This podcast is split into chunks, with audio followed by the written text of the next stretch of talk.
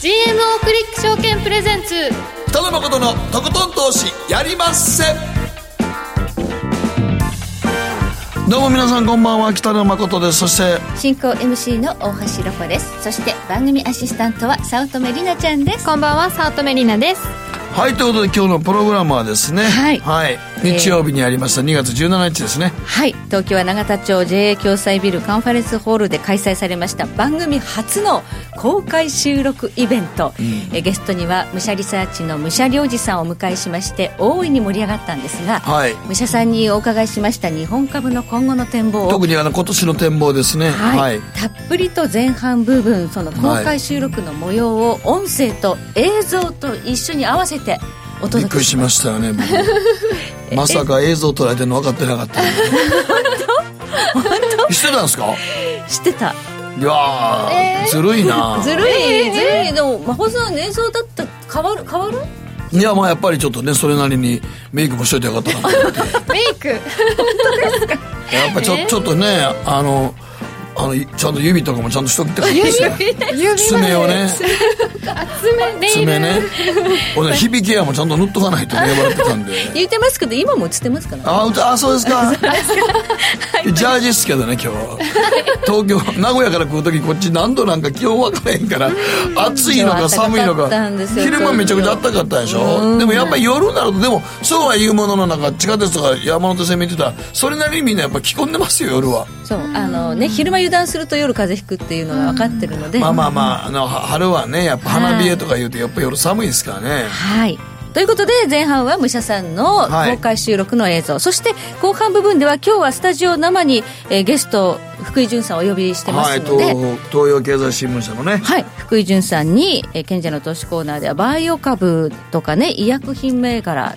この辺の投資ってどのように考えたらいいのかということをね、ちょっとね。伺っていきたいと思います、はい。まあ、サンバイオでねいろいろと、えー話題になりました。でもなんかあれではい。バイオもうダメだ怖いとか思ってる人結構いますけど、はい。こんなん日進月歩ですからねほんまに、はいうん。まあ、日本はねあの武田薬品がもう7兆円も出して海外の会社を買収するというニュースもあったばかりですからね、えこの分野への投資注意事項ポイントはどこなのか福井さんに後半じっくりと伺っていきますのでえ今日は番組大きく2分割ではいりなちゃんのコーナーとかちょっとね今日はお休み、はいお休み投稿コーナーもお休みとなります虫屋さんのコーナー前半で後半は福井潤さんではい。やっていきたいと思いますのでね、はい。まあ、ちょっと僕はこの後のイベントで大橋さんがシャキシャキ動いてるのでびっくりしましたけどね。いつもシャキシャキしてます。いや僕はあんまああいうこういうイベントあんまやったことなかったんでお笑いのイベントしかやったことないんで。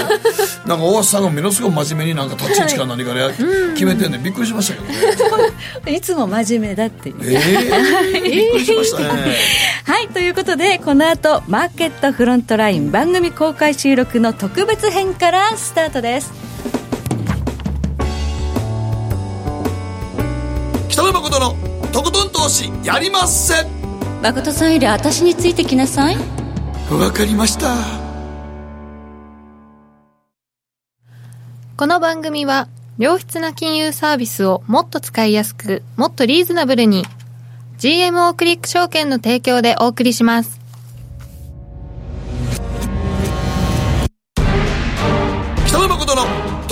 とことん投資やりまっせ誠さんより私についてきなさい。わかりました。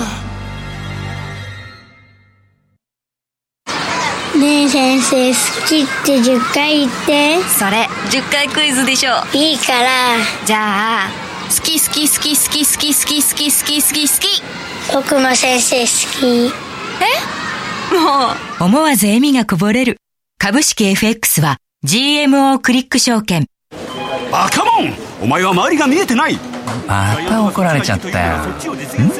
部長の前歯に自分勝手にするな。大学生のノリはもう通用しないぞ。はい。ノリをどうにかしないとまずいですね。部長歯にノリついてますよ。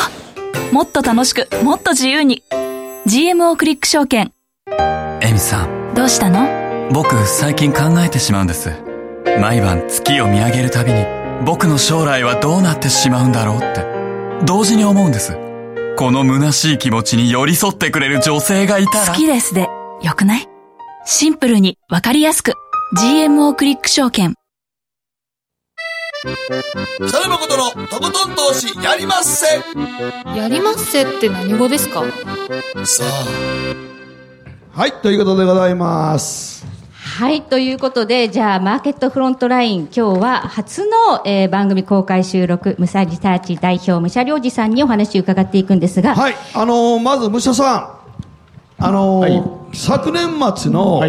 あの日経がいきなり、まあ、2万1000円とからズコーンと落ちましたけど、あれはどう捉えておられました？私は潮潮目の転換じゃないと思いますね。ほうほうほうえーむしろテクニカルな大幅な調整が急激に起こったと思います。はい。えー犯人はやっぱり人工知能だと思うんですね。まあ、アルゴリズムの。アルゴリズムですね。はいまあ、そういう形で大きくテクニカルに調整が終わったっていうことは、まあ、将来に向けて、特に今年に向けてのですね、大幅な、まあ、ステップボードが、まあ、準備されたという感じで見てます。あそこの急落で、一応、調整は一旦終了したと。はい。見ていいんですかね？私はそう思いますが、はいそう見てない人が相当たくさんいらっしゃるんでしょうね。あれ、あれね、だから年、年足で見ますと、ちょうどあの急落の時が、まあ、あの、いわゆる60ヶ月の移動平均線に一遍タッチして止まったんですね。はい。だから僕もだから、あそこで一旦の調整は終わったかなとは思うんですけどね。はいはい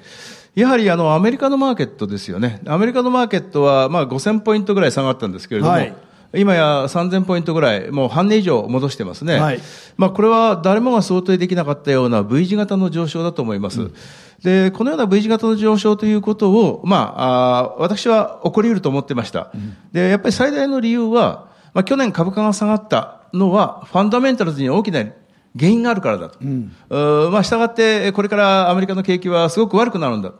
私はファンダメンタルを調べている立場から、それはありえないというように主張してました。まあ、断定的に言うのが私の商売ですので、とりあえず断定的に申し上げました。で、まさしくそういう方向に事態は推移していると思います。今日はあの、武者さんにですね、すごいいろんな詳しい資料を、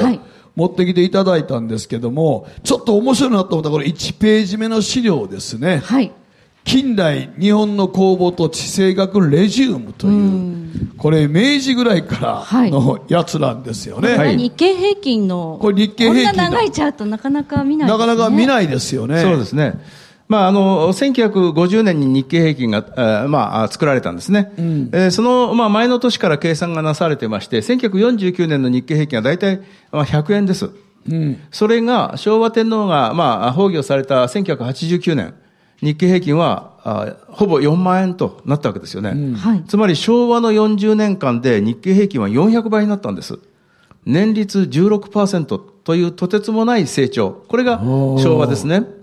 これがあの昭和の時代なんですね。だから、そう考えると昭和の時代っていうのは本当にあの、虫田さん、景気が右肩上がりにずっと上がってたってことなんですよね。そうですね。ただその背景にあったのは、冷戦の下でですね、まあ、アメリカが日本をことさらいろんな形で優遇してくれた。そのアメリカによる日本優遇が、この日本の極端な戦後の成長を支えたという要素もあったと思いますね。はい。それは今、日米の関係はどういう感じだと思われますか、えーところがですね、まあ、このグラフご覧いただいてお分かりのように、平成になってですね、はい。株価上昇が完全に止まるどころか、ええ。平成の初めが日経平均3万円、で、まだ3万円届いてないということは、30年間で横ばいにもなってないんですよね。ですから40年400倍、そして30年、まだマイナス。その極端なコントラスト。そうですね。1989年の時に3万9000何ぼつけて、はいもう来年すぐ4万だって言ってたんですけど、そっからバブル崩壊とともにずるずる下がるんですあよね。の時は10万円っていう声もあったんですよね。10万円ありましたね。ありました昨日林さんはもう10万円、4万円、5万円は通過点だとあの時ね。言ってる人も多かったですよね。まあ、その40年、あ30年間にですね、アメリカの株価は2500ドルから2万5000ドルへと、10倍になって。だから日本が横ばいの間にアメリカが10倍になったわけですから、いかに平成の時代に日本が大きくう立ち遅れたかっていうことがわかりますよね。はい。ただもう新しい、まあ、あー天皇が今年即位される、新しい時代に今入ろうとしてるんですね。で、重要なことは、私はやはり、あの、米中対立っていうことだと思います。えーこれまでですね、日本は、まあ、アメリカの半ば属国としてですね、えー軍事的にアメリカに従属したということで、非常に辛い時期が平成の時代ありました。はい。しかし今やですね、いよいよ、まあ、米中対決がはっきり起こり、日本の立場がですね、中国にとってもアメリカにとっても、極めて大事になってきてるんですね。つまり、今まで地政学が日本を叩いてきた。しかしこれから地政学が日本を大きく押し上げるという時代。それが新しい天皇のですね、あ,、あの、まあ、あ御代だと思いますね。今日あの、武者さんが僕と楽屋で喋った時に、あの、中国が、対日本に対するこの政策が変わってきましたよねという話されてましたが、はい、それは具体的にはどういうことなんですか？あの、アメリカと中国がもう正面切って対立をする。はい。となると中国はですね、必要な技術をもうアメリカではなければ、日本からしか買えないですよね。うんえー、そしてまた、まあ、日本というのはアメリカにとっても中国にとっても、ぜひとも味方にしたい国ですよね。日本が中国の味方になれば、アメリカはもうアジアから手を引かざるを得ない。うん、逆に、いつまでも日本がアメリカの同盟国であれば、中国はますます困難になります。したがって日本取り込みをめぐって、米中のですね、うん、まあ、確執が今起ころうとしてるんですね。まあ、この間ちょっと面白いあのニュースが流れました。はい。王毅外相がですね、はい、まあ、日本の森審議官と会談して、えー、中国側ではですね、もう十分に、えー、対日感情は良くなってると、うん、問題は日本の対中感情が全然良くならないことだと。ありましたね、はい。だからもう日本人から修学旅行の学生をどんどん中国に送って、対中感情を良くするようにやってくれたらどうかというような提案をしたんですね。だからこれ中国側から言ったわけですもんね。そうです。ですから、まあ、尖閣でですね、日本の企業や、あるいは店舗を焼き討ちをするというような、とてつもない、まあ、乱暴した中国が、日本に対して手のひらを返したようなですね、うん、微笑みで、まあ、接近してくる、はい、こういう時代ですね。あれ、6、1年前ですかね、あの、中国のあの、あの愛国無罪で、なんか焼き討ちがあったり、日本の店舗に、ね、石投げたり、暴動があったりしたのもね。そうですね。まさしく尖閣の国有化の直後ですよね。直後でしたね、はい。石原都知事の時ですね。そうですね。はい。はい、まあそういうことでですね、日本の立場というのは、あ極めて有利になってるんですね。で、そういう日本の有利さが、まあこれから経済に様々な形で、まあ、プラスの影響を及ぼしてくると思います。はい。ちょっとあの、面白い資料でもう一つあの、4ページありますかね、はい、4ページ。ページ武者さん、はい、この日経平均の最低改ざんの推移っていうのがあるんですけども、はい。ちょっと、昨年のですね、年末に日経平均の最低改ざんが、はい、まあ、5000円を、まあ、にタッチしたんですよね。はい。で、これまで、えー、に、その最低改ざんが5000円に、えー、それ5000億円にタッチしたというのは、うん本当に、まあ、数少ない転換点なんですね。はいはい。まあ、過去を振り返れば、2002年のですね、はい、えー、1月、それから2009年の1月、はい、そして2016年の6月、はい、まあ、そして今回、はい、でこのような、まあ、最低改ざんの大きなですね、まあ、転換というのは、えー、まあ、明らかにですね、相場の大きな転換を物語っているというのが、この4ページの右側のグラフです。右側、はい、右側のグラフです、ね、ご覧のようにですね、今の時点でですね、もう、まあ、5000ポイントタッチしてるわけですよね。はい、で、過去このような転換点の後、どのような変化が起こったかというと、まあ、最低でも3割から4割。場合によっては倍以上の株価上昇が起こってきた。という点からしてですね、昨年の年末の大幅なセリングクライマックスというのは、はい、大きな、まあ、時給面でのですね、えー、まあ、上昇の土台を準備したっていう可能性があると思うんです。それで、あの、先ほど言った年度末のあのクラッシュは、はい、もうあれで一旦調整が終わったんではないかと。はいこれを見てもそう思われるわけですもんね。そうですね。まあこれが、まあその一つの、まあ、防止になりますけれども、はい、まあ問題は、こうなったって、本当の景気が底割れしたら、まあ、それは、まあまあ、まあ、間違いですよね。はい。10キロだけじゃないですよね。はい。この先、景気がどうなるかということにかかってますけれども、この点に関して、今アメリカのエコノミストで、今年アメリカがリセッションに陥るというように見てる人は、まあ、急激に減ってですね、もう皆無に近いんじゃないかと思うんですね。減ってるんですか、今？はい。はい。で、一つの大きな理由は、はい、FRB の、まあ、非常に市場フレンドリーの金融政策によってですね、はい、えー、もはや、まあ、金融政策や金利上昇がアメリカの景気拡大の足かせにならないということがはっきりした、ということです。で、なぜそんなことが起こっているかというと、インフレになってないからですね。インフレになってない環境の下では、アメリカも日本も中央銀行は、まあ、どんな手でも打てるんです。はい。まあ、そういうことですね。アメリカの中央銀行は非常に市場フレンドリーな方向にシフトしたと。はい、そうなるとですね、後の問題は、中国だけですよね。うん、で、中国っていうのは、まあ、トランプ側から喧嘩を仕掛けてるわけですから、まあ、トランプが途中で、まあ、手を打つとなったら手を打つわけです。したがってトランプ氏がどういう態度を取るか。これが全てなんですけど、うん、まあ、トランプ氏は言うまでもなく、理想主義者でもですね、原理主義者でもありません。はい、まあ、ビジネスマン、そして極めて、まあ、プラグマティスト、現実主義者ですよね。つまり、中国がいくら、まあ、問題があるからといって、アメリカの経済を殺すような対決をですね、続けるっていうことは、これはもう考えられないと思います。なるほど。ということになりますと、うん、市場が心配していた二つのですね、アメリカの金融政策、はい、それから米中の問題、これがですね、棚上げされるわけです。うん、そうなると、今まで、まあ、課題な懸念で、まあ、身動きが取れなかった投資家が、一気に市場に入ってくると。はい、まあ、すでにアメリカの市場はですね、はい、どうもこの二つの問題、特に米中のですね、問題もほぼ解決に近づいているということで、まあ、あの、先週からかなりですね、同意づいてますよね。うん、えー、かなり多くの人々がチャート的に見て悲観的です。ここまで V 字型に回復したと、もうすでに、もうだってもう多分今週末ぐらい新高値更新するかもしれません、ね、そんな雰囲気ですよね。ねですから、ここは調整だという意見が多いんです。多いです。でも、はい、そのような意見のほとんどは、おそらく買いたい弱気ですよね。下がったら買いたいと。はい、いうことで弱気を言ってるんですけど、そういう時って意外と下がらないっていうことが結構ありますよね。あの、押し目買いに押し目なし。そうですね。あの、大足力はよく言う、下がったら買いたいよねってよく言う、本番の間に言う、よく言う言葉ですね。そうですね。言ってる割にはね、なかなかうまくできないんですけれども、今なんかあの、アメリカの投資家さんって、はい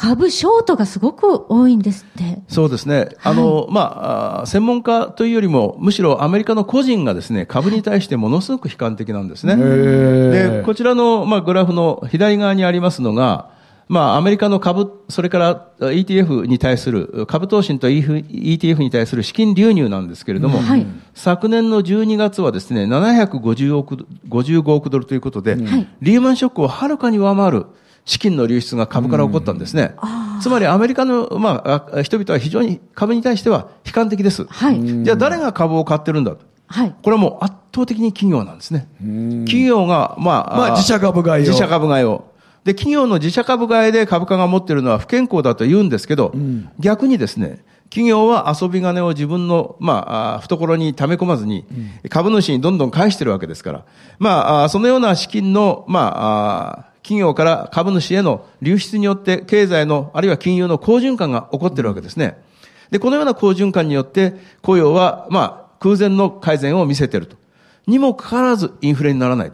つまり、いいとこずくめなんですよね。景気はいい、企業業績はいい、インフレにはならない、中央銀行は何でもできる。はい。というのが今の状態なので、個人は、こんなうまい話続くわけないと。はい。だけど、うまい話が続いているのがですね、リーマンショック以降のまあ、ここ、まあ、何年ものアメリカの市場なんですね。まあ、これをゴールディロックス相場と言いますよね。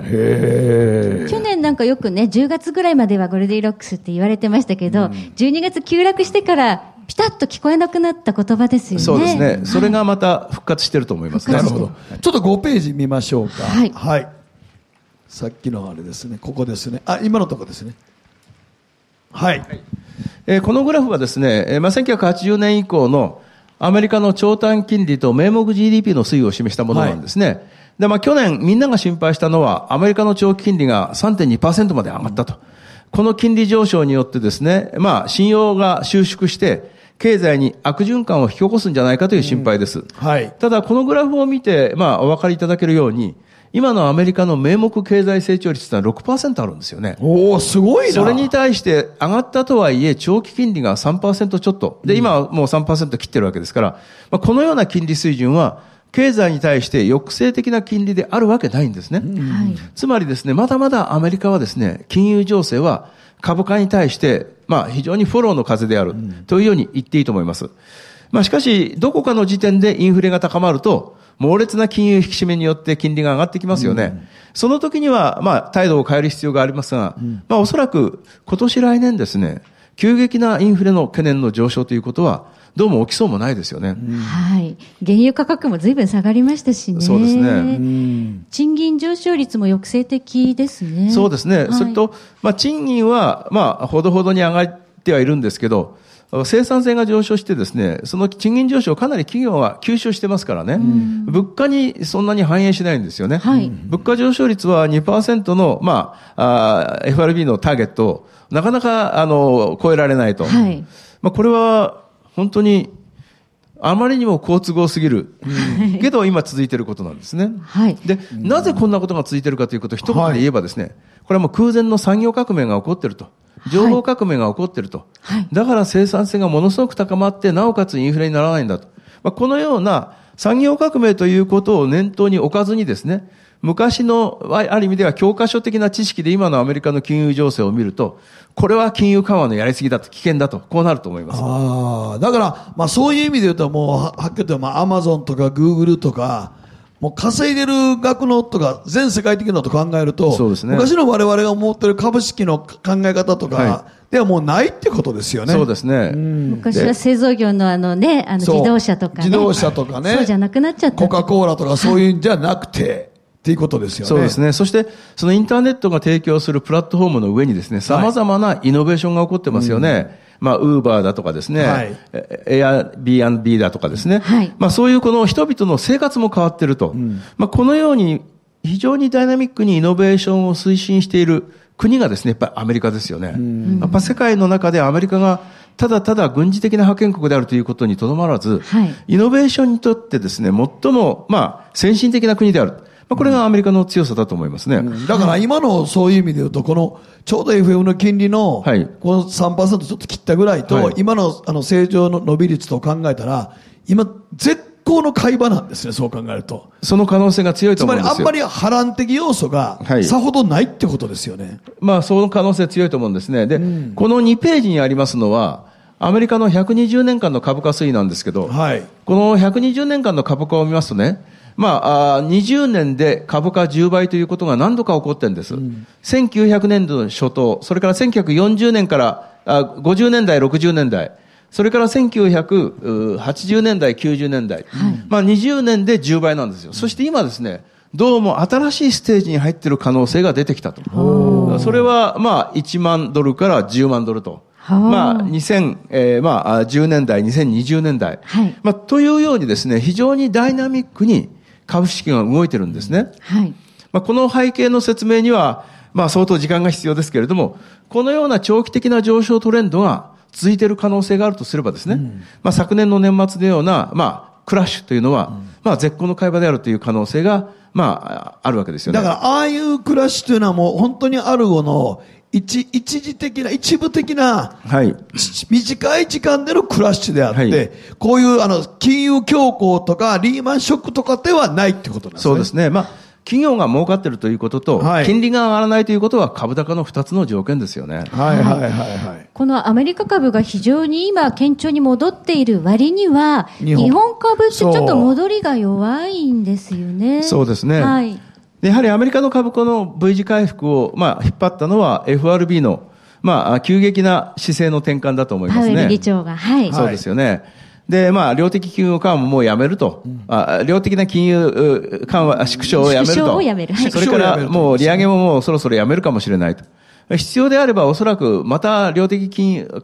金融緩和といいますかね、QE をやることだって可能だと。うん、まあ、こういうふうになってきますと、なんだ、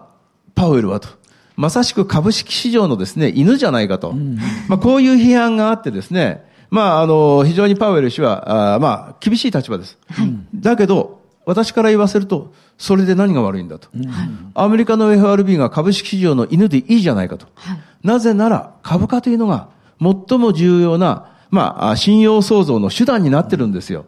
今はもう銀行にお金、銀行がお金を貸すこともしなくなりましたよね。うん、世の中に出回っている信用をコントロールする、まあ、唯一最善の手段は、株価などの資産価格を調整することなんですね。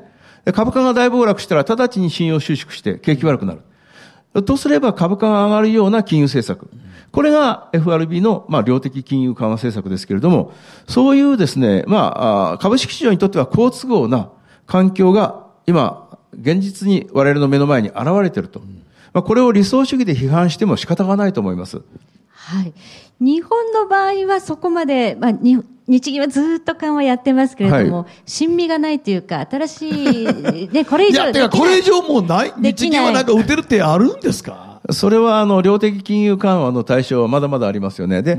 まあ、私はやればいいと思うのは、ETF 買いを倍増するとかね。そういうことをやればいいと思うんです。今でもすごい買ってますよ、今すごい批判がありますよね。日銀が、ETF 株買ってどうすんだと。それこそモラルハザードじゃないかと。ただ私から言わせれば国債よりも株の方がよっぽど健全な資産ですよ。だって配当が2%あって、値上がりの可能性もあると。企業は後でご説明しますが空前の儲けがあると。はい。えー一方、国債はといえば利息ゼロ。ということは、インカムがない上に、これから金利が上がれば、今度はキャピタルロスが生まれるわけですよね。つまり、えー国債というのは極めて危険な資産です。まあそういう意味でですね、日銀が、まあ、より安全性の高い株を持つということに批判があるとして、一体それは、えーどういう根拠かということを、私はむしろ真正面から議論したいと思うんですね。ちょっとね、あの、7ページのちょっと7ページ皆さんに見てもらいたいんですが、はい7ページの方ですね。この振りあ今の子前です。はい、です。ね、はい。これね、ちょっとね、あの、この、せこの図柄の説明がちょっと面白かったんですけども、これこれは1990年ですね、ちょうど。そうですね。これはあの、いわゆる日本のバブル度の、まあ、言えば振り子なんですね。で、90年はこれもう株価が値上がりしすぎのバブルです。当時 PER が、まあ、年間平均で50倍、駅回りが2%。配当は、まああ、額面に、えーその市場価格に対して0.5%しかなかったんですね。えーしかし同時に、まあ、債券の金利だとか預金金利は7%、そう8%この頃は、だから預金金利が定期預金で7%、8%ですからね。ですから皆さんはこの時にですね、借金をして、まあ、ゴルフの会員権や株や不動産買ったんですよね。まあ、どう考えたって、金利よりも、まあ、金利の方がはるかに、その配当だとか企業から得られるリターンが高いわけです。でもなぜこの時に株を買ったのかと。はい。それはもう、配当なんか低くたって株を買えば2割3割すぐに値上がりするから、8%ぐらいのコストなんか、ものともしないとみんなが思ってたわけですね。はい。それがバブルです。つまり人々が合理的な考え方を持てずにですね、株価がいつまでも一方方向に上がり続けると思ったのは、これがバブルですよね。はい。まあ、当然のこととしてバブルが潰れて、えー日本の場合にはちょうどいいところにとどまらずに、今今度は逆の、まあ、あーバブルが今生まれてる、逆の極端なところにスイングしたと。今、株式の駅回りは、まあ、あ2018年ですと8%です。配当利回り2%です。はいで預金金利、あるいは国債の金利はゼロです。はい。したがって、この時の株はバブルだけど、この時の株はとてつもないマイナスのバブルですよね。はい。著しく大きなミスプライスが起こってるんです。で、はいなぜ配当が2%もらって駅回りが8%ある株を買えない、買わないんですかと。預金ゼロの金利の預金にお金預けてるんですかと。答えは、株を買えば際限なくどんどん下がって、もう、まあ、2%ぐらいの配当なんかすぐなくなるかもわかんない。だから株なんか買えない。つまり、この時にですね、際限なく株が上がるという確信のもとで、バブルを作った日本人が、今度は際限なく株が下がるという確信のもとで、これほど妙味のある株を誰も持とうとしてないと。はい。したがって、このこれ見るとほんま日本って両極端ですよね。両極端です。普通はこれこんな形にならないんですけどね。ならない。日本以外の国はですね、みんなバブルができて潰れましたけど、はいまあ株価の下落はここで止まって、再びこのように上昇していくんですよね。はい。日本だけはですね、フルスイングで、まあ、い陽の極から陰の極まで来て、はいまだはっきりその転換点とも見えない。まあ、このようにですね、言ってみれば日本の金融市場は異常な金縛り状態にですね、長期にわたって陥れられてる。まあ、これが日本の金融政策が効かない最大の理由だと思うんですよね。根つまり深い後遺症が。経済の金融の面での合理性がですね、失われてるわけですよ。人々は合理的な判断をしてないわけですよね。はい。後遺症がね、かかなりね、ただこれはまあ引きずってるといますいうことですが、はい今、あの、日銀はまだやれることがあるという話はまた別の機会に深く伺うとして、はいうんはいまあ、随分日銀は今 ETF で株買ってます。で、これから日本株がこれに気づいて上がるとして、誰が主力の買い手になってくれるんだろうという、我々個人投資家買う勇気なかなかないというのがあるんですけどね。不思議やね。そのパワー。ただ、待機マネーっていうのは結構あるんだそうですね。ありますよね。で、はいやっぱり昨年ですね、日経平均が大きく下がった時、個人の買いが結構増えたらしいです。た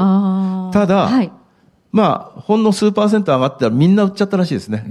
つまり日本人にとって株式投資というのは、はいトレーディングでしかないんですね。はい。長期にわたって株を保有するというですね、ある意味では、あー習慣が完全に日本から失われてしまったと思います。だけど、日本の企業の儲けがすごく大きいということは、むしろ、このような安い時に株を買ってずっと持続していればですね、非常に大きなリターンが得られるということでもあるわけですよね。はい。ちょっと11ページ見ましょうか。11ページ。はい。11ページ。後で細かいのあれですけど、11ページ。はいこれですね。この日本企業の売上高経常利益率推移。はい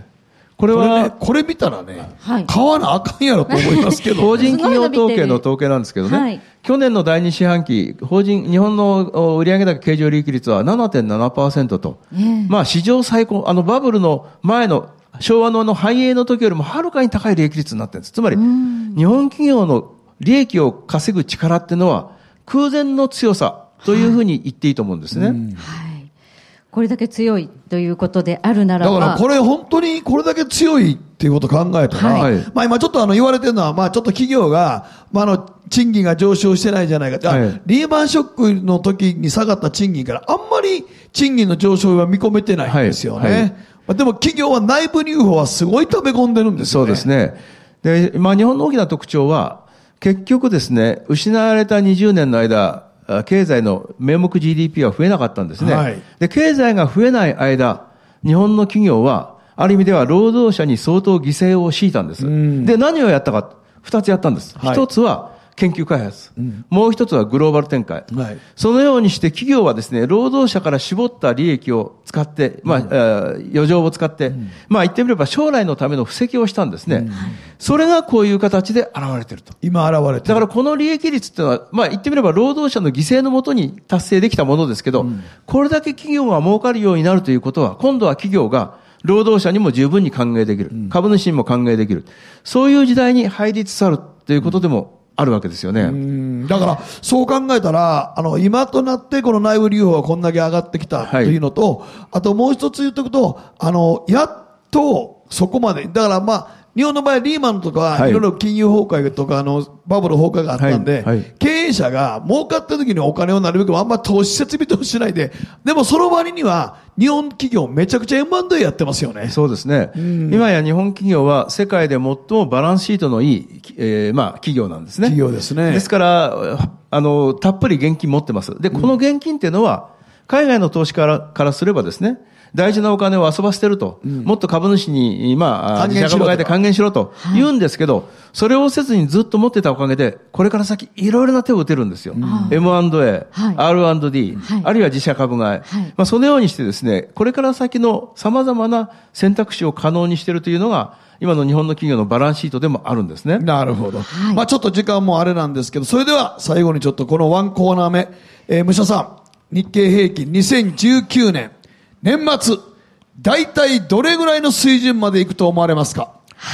まあ、あの、アップサイドは3万円もあり得るんじゃないかなと。おー、はい。まあ、ちょっと、どやってする数字ですよねい。や、もう今、3万円、3万、今2万1000円ぐらいですよ。そうですね。はい。で、まあ、えおそらくですね、今年の後半から世界的な景気がまたブーム状態になっていくと思いますね。まあ、一つは中国における、まあ、壮大なあインフラ投資と金融緩和、はいこれによって中国需要が復活してくると思います。はいアメリカは量的金融緩和、それ、あの、利上げを止めるということでですね、この金融政策が株価を支える。えーまあ、日本についてはですね、やっぱり新しい、まあ、天皇があ即位されると。新しい時代が始まる。まあ、いうことによって、先ほどちょっとご説明しました、この、まあ、長期にわたるですね、株式トレンド、平成のこの停滞の時代が終わって、新しい時代に入るというですね、そういう夢を描く、まあ、局面に入ってきますよね。でもあのなんか、マインド的に、あのまあでも、ちょっと僕的に思うのは、消費税10%に上がるのがあるからちょっとどうかなというのも若干あるんですけど、それは確かに懸念要因ですよね。はいただまあ今回は5兆円の消費税増税に対して、まああ3兆円以上の、まああ一応補填措置が考えられてます。還元ポイントとかあそうでね。りますすね。ですからまあ全体としての影響は限定的と見ていいと思いますね。なるほど。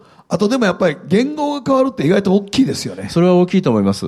やはり、この昭和の雰囲気、大正の雰囲気、明治の雰囲気、それぞれありますよね。で、この平成の雰囲気っていうのは、私は平成というのは、まあ、経済が成長できない中で、企業が稼ぐモデルを十分に作り上げた、非常にいい時代だったと思うんですけど、しかし表面的には平成は停滞した時代ですよね。そのような時代がいよいよ終わって、平成の時に蓄えた企業の稼ぐ力が、いよいよ経済全体に好影響を及ぼすということが見えてくる。そのような年になる可能性強いと思います、なるほど。はい。はい、え武者さんには第2部のトークセッションにもお付き合いいただきます。マーケットフロントライン、武者良二さんでした。武者さんどうもありがとうございました。どうもありがとうございました。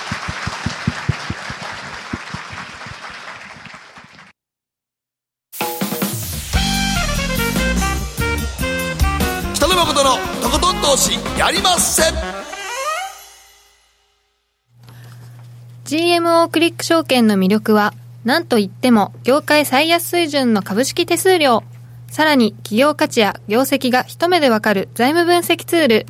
マーケット動向をスピーディーにキャッチいただける充実の投資情報。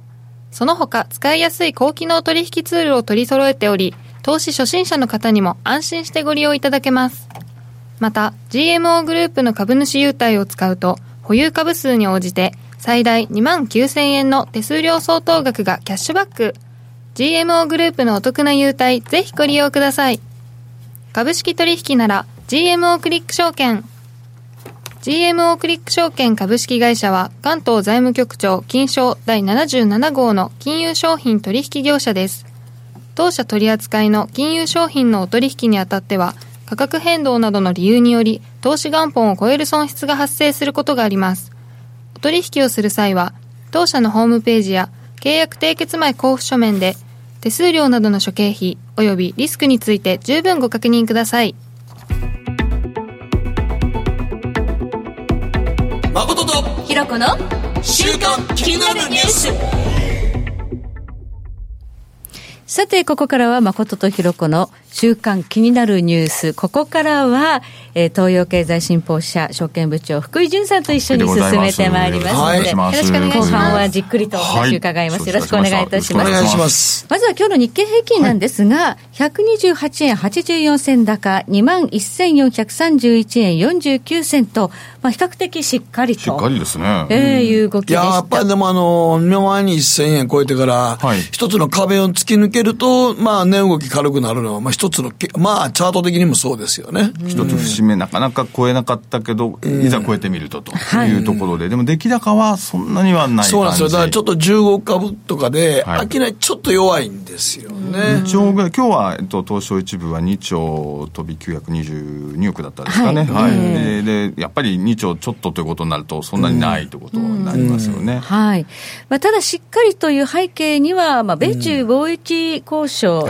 まあ、このね、協議が、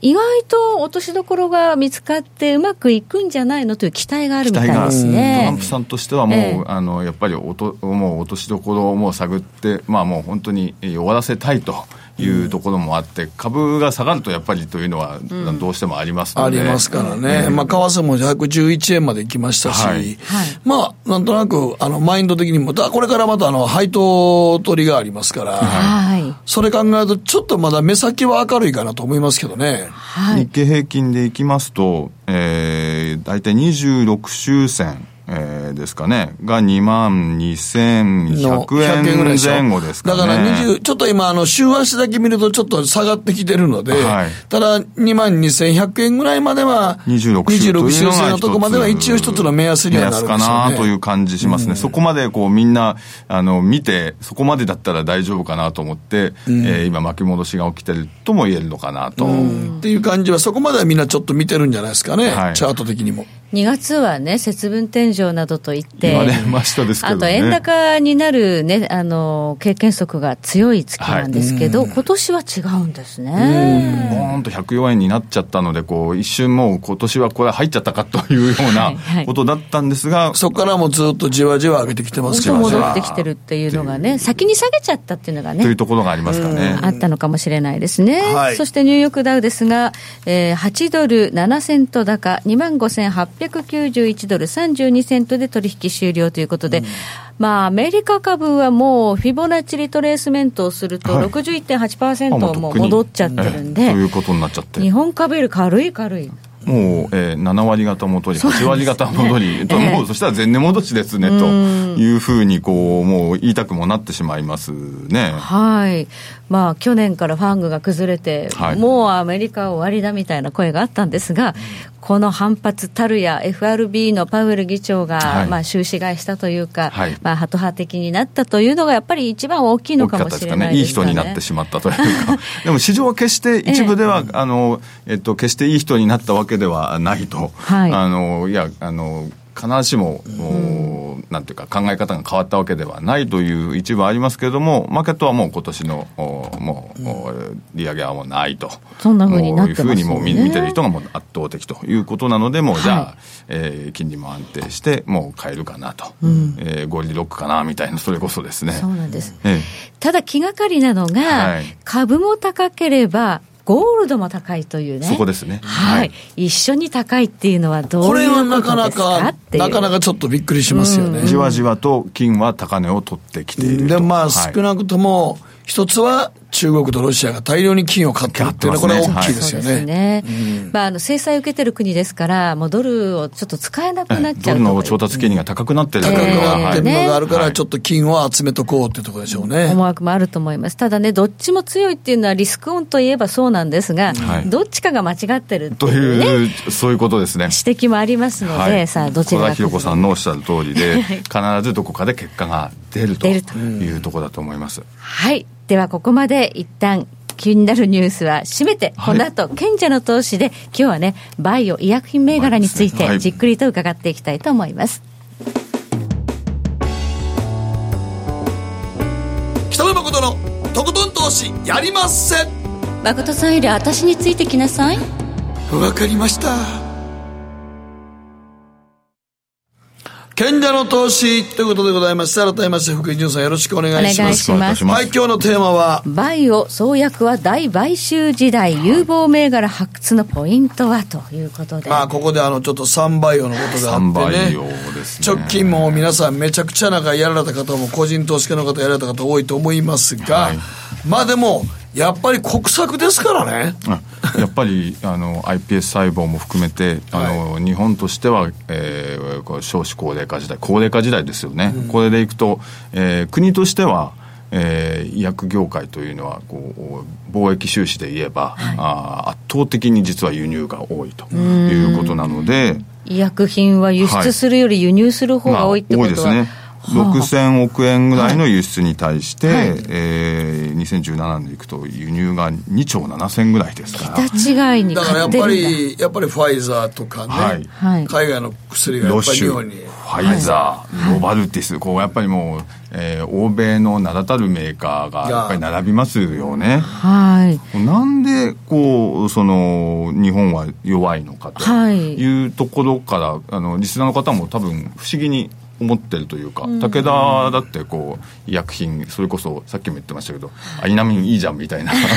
話でもあるわけなんですけど、これ一度あの上場会社であのアメリカのナスダックに上場してらっしゃる、あの会社でメディシノバっていう会社があの4875の、会社なんですが、はい、メディシノバの社長さん岩木さんという方にお聞きしたことがあるんですね、はい、なんで日本ってあの難しいんですかと、うんうん、そうしたらあのオーファンドラッグに対する考え方スタンスの違いだって言うんですよ。何ですかそれ？オーファンドラッグってオーファンってあの、はい、英語で言うと孤児のこと？はい、あのお父さんお母さんがいらいないとかどちらかというかなかなか難しい状態の。はい、あの要はあのオーファンそのオーファンっていうのをドラッグの言葉に使うと、はい、あの患者数が少なくて治療法もなかなか確立してない、そういう難しい医薬のことをオファンドラッグって言うんですけど、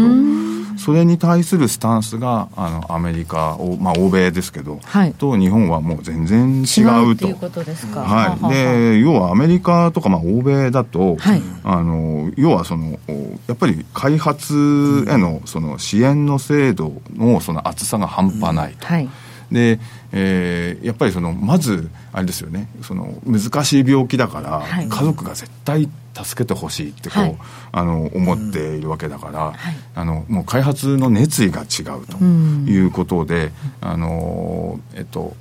当局もだからそこを支援するんですね、うん、その税制から何からもう分厚いその税制だったりして、はい、えー、いうことになっていて、難しい薬を開発するっていうこうチャレンジに対するやっぱり、これはやっぱりなんか上場企業全体にも言えるのかもしれないですけど。そういうこう投資投資、まあ、当然投資もあの、ね、はい、で当然エンジェルの人たちも当然入ってきたりするということなので、はいえー、ご家族も含めてあるいは、えー、さらにどんどん言いますとやっぱりその文化というか寄付文化とかキリスト教の話までやっぱり岩木社長はなさってましたけどやっぱりこう助けたいとかそういうところでそれにやっぱり投資もちゃんと入って回すっていうそこのやっぱりでしかもその当局は分厚い体制だと、はい、こう税税制の免免除があったりとか、はい、というのがあるということなので、はい、で実際えー、日本はそこをやっぱり過小評価してきたというか、うえー、企業もそこはなかなか入らなかったというかなかなかその認可がその許認可行政の難しさみたいなのがあってというところで、はい、あのそうやってる間に、えー、実際にこう時代は変わっていって今はもうそのあの難病がその、えー、そこら辺の業種難病とかですね。そこら辺のところが今もうお金を生むようなことになって、まあ、まあ大衆薬ではなくて、はい、ですよね、難しい、はい、まあね、病気の新薬はだってめちゃくちゃ今高いそうですよね、はい、超高額薬って言って、一、うん、粒とかね一回投薬するのに何千万とかとかっていう世界なんですよ世界です今その難病さもやっぱりまさにがんであったりとか、そういったところのあのやっぱりその分野のところがやっぱりそのもう、えー、開発の最前線になったということで、はい、で実際その最初は難病でそのなんかその人もあまり少ないような患者さんが少ないようなオーファンドラッグがいろいろあこれはこの病気にも効きますね。この病気にも効きますねっていうことで広がっていってえー、で実際その武田が買ったシャイヤーも実はオーファンドラッグの、はい、えー、メーカーからスタートしたとい。うことで、はい、えー、あとアメリカの今バイオジェンという大きい薬のメーカーありますけども、はい、これもオーファンドラッグの売り上げの比率が約半分ぐらい、えー、それからセルジーンというあの会社を今度買収がありましたけど、はい、このセルジーンもオーファンドラッグの比率が今8割っていうぐらいなので、まさにだから難病の薬を開発するかどうかというところで今最前線はになってでも日本の技術があればできるんじゃないのって思ってたんですけど。ねなかなかそこがそうじゃなくなってきてるっていうのは。こういうことですよね。やっぱり、はい、あの実は大きい薬が、はい、あの開発なかなかそのオーファンドラッグの方にあまり、うん、えー、こう力を入れるというところまではね。で、そこの一点で武田はシャイアを7兆円で買った7兆円ですね。そのもう買った方がいいってことですね。研究開発にやっぱりお金がかかる。だからもうお金かかるし、まあ、つまり、初めからもうかなり力を持ってて、はい、そこの開発に対して、ノウハウを持ってるとこ買った方が自社から育てるよりずっと早いじゃんと。そうですね。その、結局、今大体その常識的なお話として、えー、ビッグファーマと呼ばれるようなところっていうのは、うん、そのえー、まさにガンダル何々ということで7つぐらいの領域にこうみんなこう、うん、ベッティングするというかかけるというかね、うん、開発していて、で年間の開発費は大体5000億ぐらいと。いうでそれかつそのあとそれをえー、薬ができたらできたで、100か国以上で売る力がないと、グローバルで戦えないと、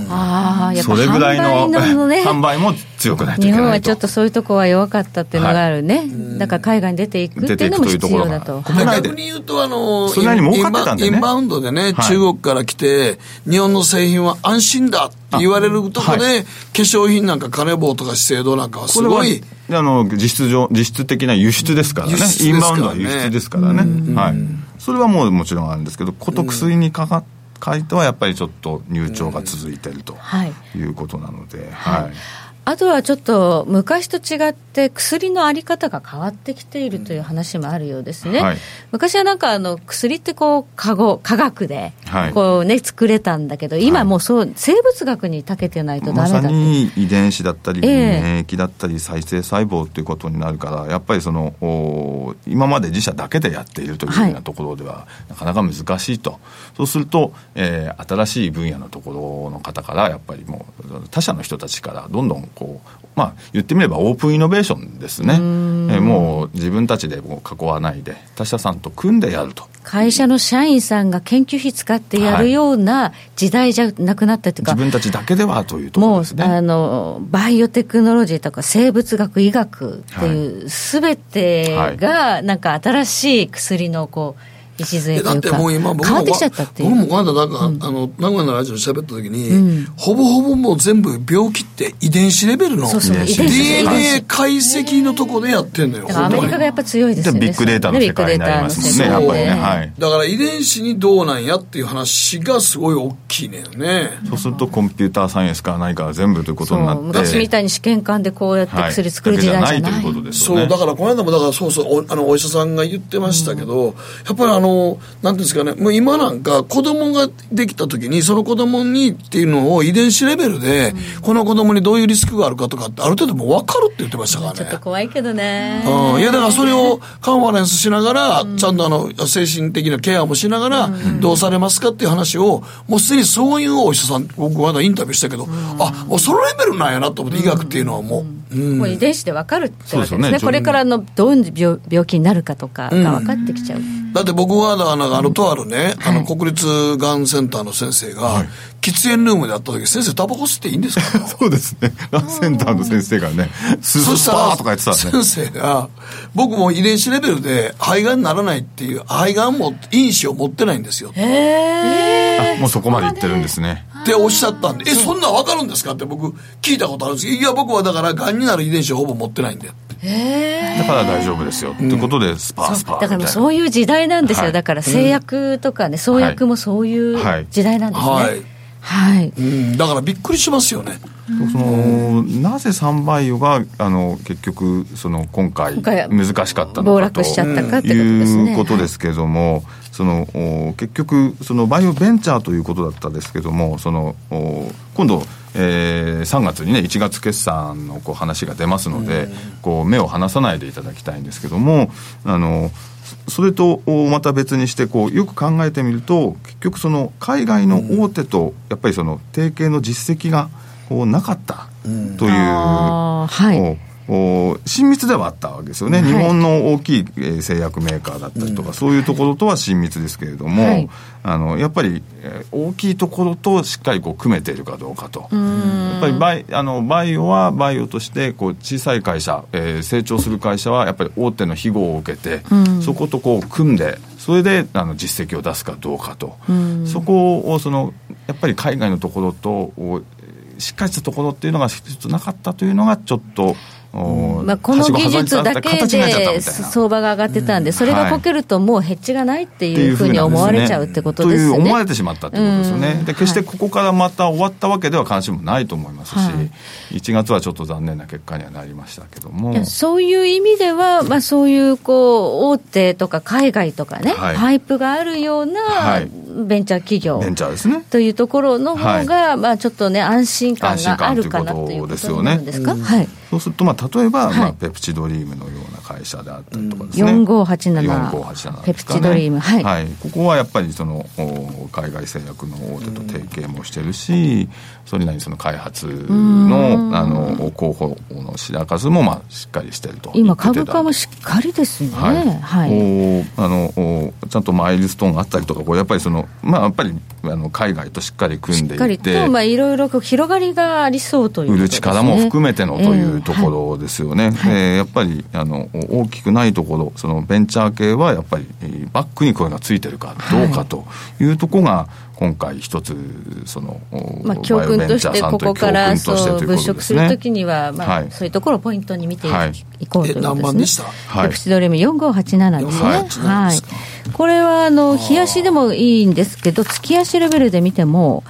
なんかこれいけそうな、押し目が終わって、こう上がりそうな、ムードがね、漂ってます。そうですね。はい。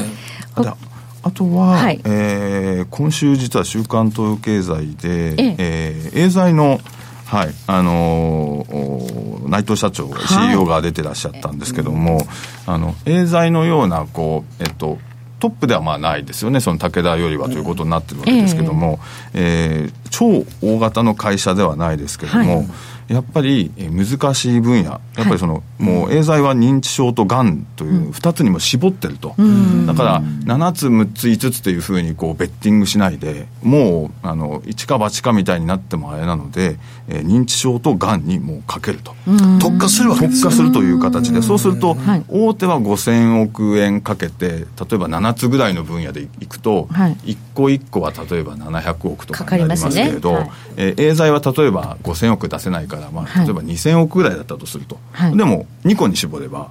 1個ずつは1000億出せるということなので、大手とこう分野を絞ればちゃんと渡り合えるという形で、で今あの、今週の、えー、エーザイの内藤さんのインタビューでいくと、いやいや、あのかなり、はい、えー、認知症では、もういい結果が出てますと、もう手応え圧倒的というような、かなり力強いでも、でもほんまにいろんな製薬会社は、はい、もう絶対ジャンル分けた方がええですよね、はい。というところなので、やっぱり、えー、今、難しい分野、難病だっていうところで、あまり5つも6つもというようなところを、まあ、大手とその超大手と、えー、もうなんか薬 GAFA みたいなところとは、はい、その互角にやろうなどとは思わないで、はい、エーザイのような考え方みたいな、というのがあってでさらにそのこれもし来年こうの20年の初めには、この認知症の結果、まあ、次の結果がこれからこう、注目すべき結果が出るそうなんですけれども、もしダメだとしてもビッグデータを使ってこう一か八かにならないように、えー、実際にこう認知症の患者の方々といろんなデータを使って、うん、えー、ちゃんとその稼げる、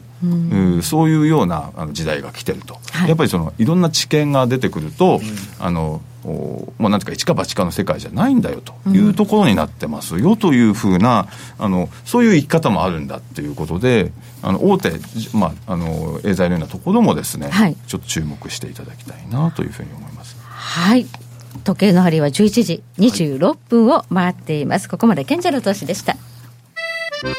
北野誠のとことん投資やりまっせ。やりまっせって何語ですか？さあ。すると川上からどんぶらこどんぶらこどんぶらこって何？桃が流れてくる音だよ。じゃあかぼちゃは？か天ぷらこ天ぷらこかな。鳥は？唐揚げ粉、唐揚げ粉。パパおやすみ置いてかないで頑張るあなたを応援します。GMO クリック証券。占えましたぞ、あなたの未来。え、どんな？あなたは努力次第で大きな成功を収めます。ただし、野菜中心の食事と早寝早起き適度な運動をして健康なんだよ、母ちゃんのセリフと一緒じゃん。未来は自分で切り開く。株式 FX は GMO クリック証券。あらっしゃい。ご注文どうぞ。うんと大盛りラーメンにトッピングでチャーシューコーンメンマ海苔それに味玉白髪ネギねあバターとワカメも。全部のせ一丁。シンプルにわかりやすく。株式 FX は GMO クリック証券。北野誠のとことん投資やりまっせ